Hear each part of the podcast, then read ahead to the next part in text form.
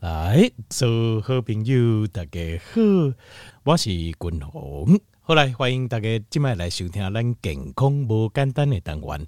这个单元呢是为咱的健康、快乐、甲长岁寿这三个目标来拍拼的单元。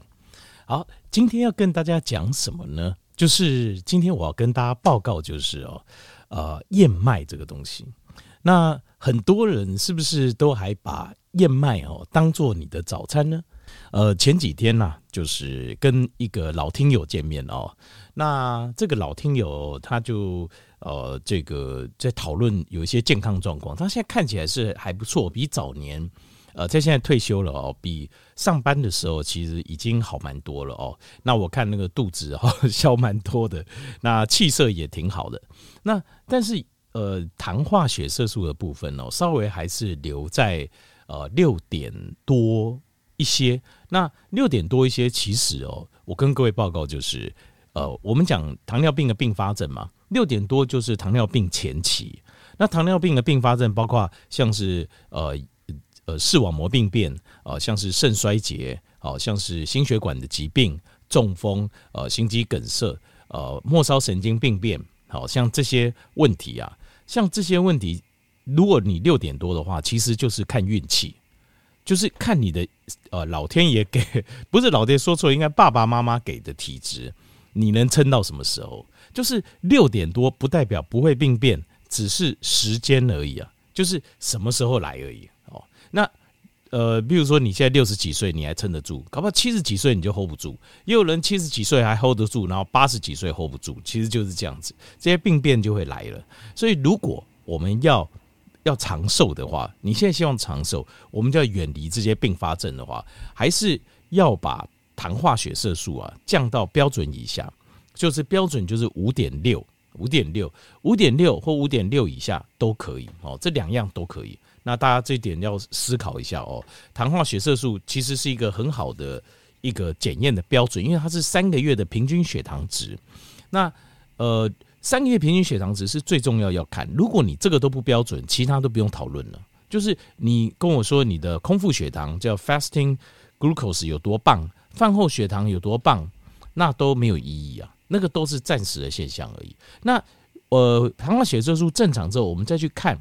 空腹血糖，再去看饭后血糖，如何让我们身体的胰岛素的敏感度更好？那这样才有意义。那如要不然的话，如果连糖化血色素都降不下来，第一关都不行，那就没有意义了。好，好，那他在讲，就是他都是以燕麦哦做他的主要早餐，而且我已经讲很多年了，就是说，我觉得燕麦并不是很适合当。主食当早餐，可是呢，我知道很多人听这个电视广告，就说哇，燕麦多棒多棒，降胆固醇什么什么哦，什么一大堆讲一大堆多棒。可是事实上，事实上呢，呃，听众朋友你要去想一下，如果你吃燕麦很多年，你有得到什么健康的好处吗？诶，你要想一下这件事情。我有一个，当然这些都是个案了哈。我一个大学同学就是非常好的朋友，那他是药城的高阶主管。哦，那他太太是张基的督导，现在不知道有没有升主任哦。就是我们都是基本上都是医药医药行业的啦。好，那呃，他在大概是五五六年前吧，七八年前得到这个，呃，我有点忘记了，大概到大肠癌，因为很难以想象为什么，因为他住在彰化，然后他的生活习惯非常非常健康，早上起来要吃一大数十年如一日哦。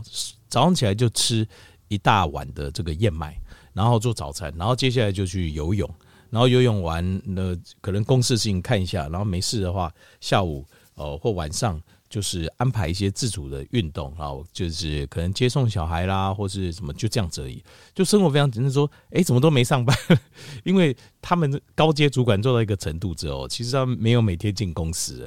就电话打一打确认，然后客户大客户这边确认一下，他做这种 key account，不知道大家知道，就是重要关键客户，就是譬如说可能像张基啊，或呃中部一些可能年营业额十亿或上百亿的医院，才是他的主要的。像他这样子超级健康的模式哦，就是接触的人都是医生啊，或者就是非常健康，就他竟然得大肠癌，就很难理解，而且他家族史没有。家族史没有。那癌症有时候跟基因有关，那有时候你要看一下家族史。那当然他没有做基因检验，但是这件事情我们后来我们坐下来讨论很多。唯一让我觉得有稍微比较不 OK 的，他的生活的地方就是燕麦，就是燕麦这个东西，我一直对它有很高的一个疑问啊，好，很高疑问。那刚好哦，这最。最近做了一些整理，然后跟各位大家做一个报告哦，就是今天我要跟大家报告，就是燕麦真的是最佳的早餐食物吗？我个人认为，它不止不是最佳的早餐食物，很有可能它是最糟糕的食物之一。当然，当然没有到非常非常糟，但是事实上是相当糟糕的早餐食物哦。好，为什么呢？首先，最主要的原因就是燕麦啊。其实你知道燕麦是什么？你可能觉得燕麦是谷物啊。Grains 嘛，那燕麦它本身本质是什么呢？如果我跟各位报告，燕麦是种子，你相信吗？看起来不太像，对不对？因为你吃的燕麦这一片一片的嘛，为什么你这个又不怎么像种子呢？各位，燕麦它是挤压的，它是种子，它是麦的种子，然后它把它压，把它压扁，所以你就会看到这样一片一片一片，因为它是被压扁的。既然它是种子。它本身就还有植物种子的一些很严重的问题。哦，第一个，总共有六样成分呐，我跟各位报告一下。好，在燕麦的身上有六种东西，因为它是种子，所以你要理解种子。它种子是什么意思？种子就好像我们的小孩一样，哎，对植物来讲，所谓的种子就是他的小孩，哎。那各位，你的小孩，你会就是人家要吃就让人家吃吗？你在你的小孩身上。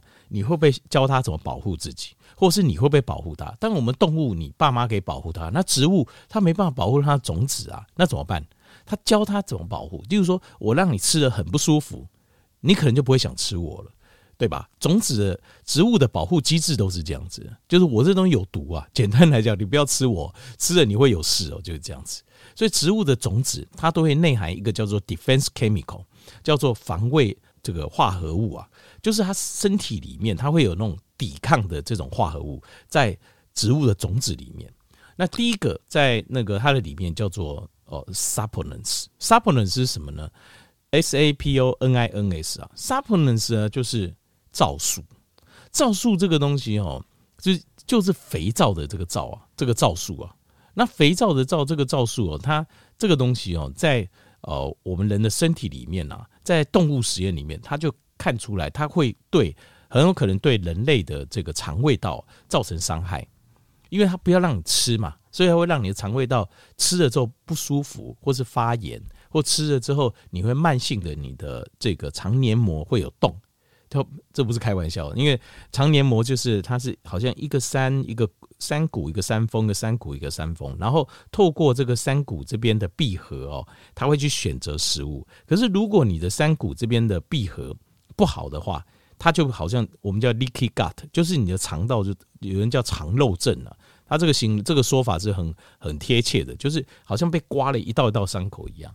那你说被刮一道道伤口会怎么样？你食物中的毒素就会进到你的身体里面去。我们这个肠呃肠绒毛啊，它长成这个样子，就是因为它要帮你抵抗这些细菌、病毒、病原体、过敏原跟毒素。可是当你被刮成伤痕累累的时候，你就没有办法。去做这个，所以它会造成很有可能对我们的人类的肠胃道造成很严重的伤害。这是皂素 supplement，长期吃的话了 supplements。第一个，那第二个就是重金属，重金属的累积。你说重金属累积，那我找那种没有污染的重金属是不是就可以？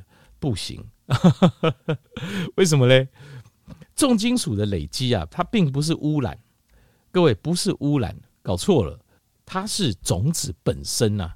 种子本身它就有这种要把重金属 hold 住，要把这种重金属 hold 住的这种性质，这是它本身的性质啊。这个东西叫 cadmium，尤其是在这个燕麦身上哦，最多就 cadmium，cadmium 叫铬铬金属，各位听过吗？铬中毒应该有听过哈。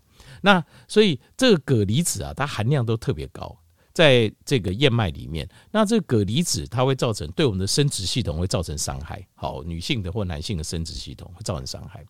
那第三个叫 pesticide，就是除草剂啊，杀虫剂，这个就跑不掉。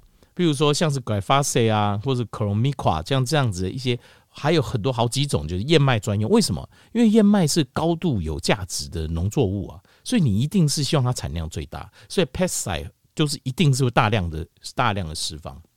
所以这个就是除草剂跟杀虫剂。那你说，那我买有机的可不可以？可以，你买有机的可以。那可是问题是你买有机的，当然就这个就没有这个问题。可是你你有没有想过一件事，就是譬如说像小朋友吃的那种 cereal，它也是用燕麦做的。你知道它有有机吗？就是一片一片，就是有加那种谷片，有没有？你知道它有用有机吗？它也是用用燕麦做的吗？你知道它有用有机？他们也不会告诉你的。而且大部分人买的时候，你不会去买有机的，因为有机超贵的。大部分人买就那一大包，有没有？进口的一大包这样子，而且有机的是超级贵，你会觉得不划算。那其实事实上又何必呢？那这个就跑不掉。你只要不是买有机，几乎都跑不掉。就是你一定会吃到除草除草剂跟杀虫剂，这个都跑不掉。再来第四样就是 gluten，gluten 就是我们说的麸质，麸质也是一样，它就是个小蛋白质，它会去刮伤这个肠黏膜，造成我们的 leaky gut，就是肠漏症。再来第五样叫做呃霉菌的毒素，那霉菌的毒素哈，它主要的是一种霉菌，叫做 fusarin 这种霉菌。那你说？它一定会有霉菌吗？我看起来还好啊。条上面一定有，你知道为什么吗？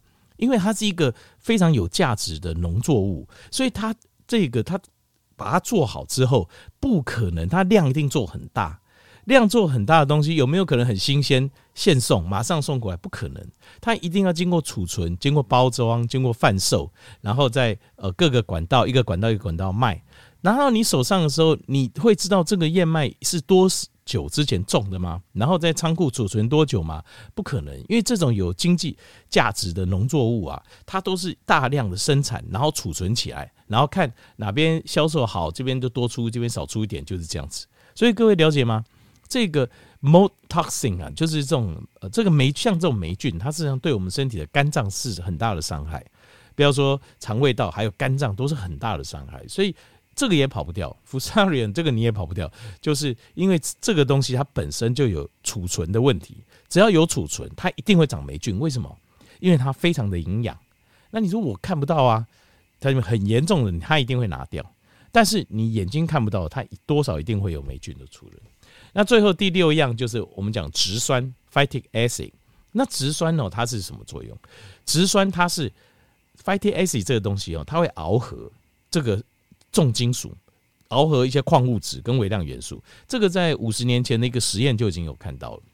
就是 phytase，它会把什么螯合在一起呢？把你很重要的锌离子、好硒离子、硼离子、好这些矿物质，它会把你螯合住。所以或者是钙离子、好钙离子、镁离子，所以你很高兴的，譬如说我煮了一大碗燕麦，然后我又加了一些我觉得含钙量很高的，把它加进去。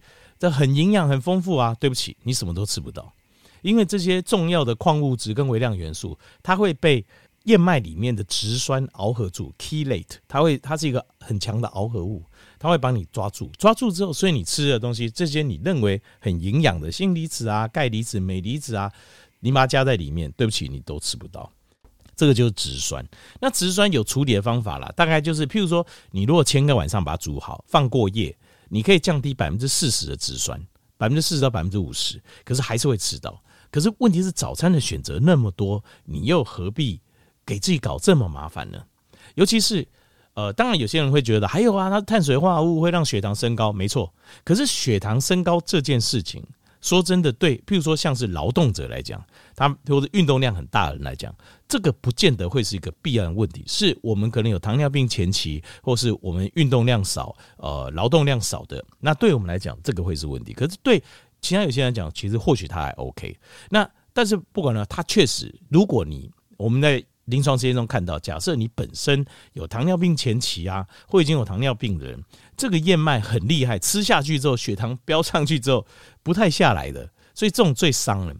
如果各位有去看，呃，像是现在有雅培有出一个叫 CGN 这种东西哦，叫持续性血糖监测器。我们最怕最怕的食物是什么？就是它上去之后下不来，上去之后下不来，这一段对身体的伤害是非常大的。这个糖尿病、胰岛素阻抗都是从这里来。燕麦就是有这种特色。如果你的本身的呃运动量或者劳动量不够的话，你吃这个燕麦后，那个血糖上去它就下不来。所以我跟各位报告一下，我真的不认为因为早餐的选择太多了，我不认为燕麦会是一个最佳的早餐。我当然这跟商业广告是不一样，可是我还是认为，如果可以的话，真的不要用燕麦做早餐，因为我们有太多太多选择，食物有太多选择，又何必选择一个问题这么多的早餐呢？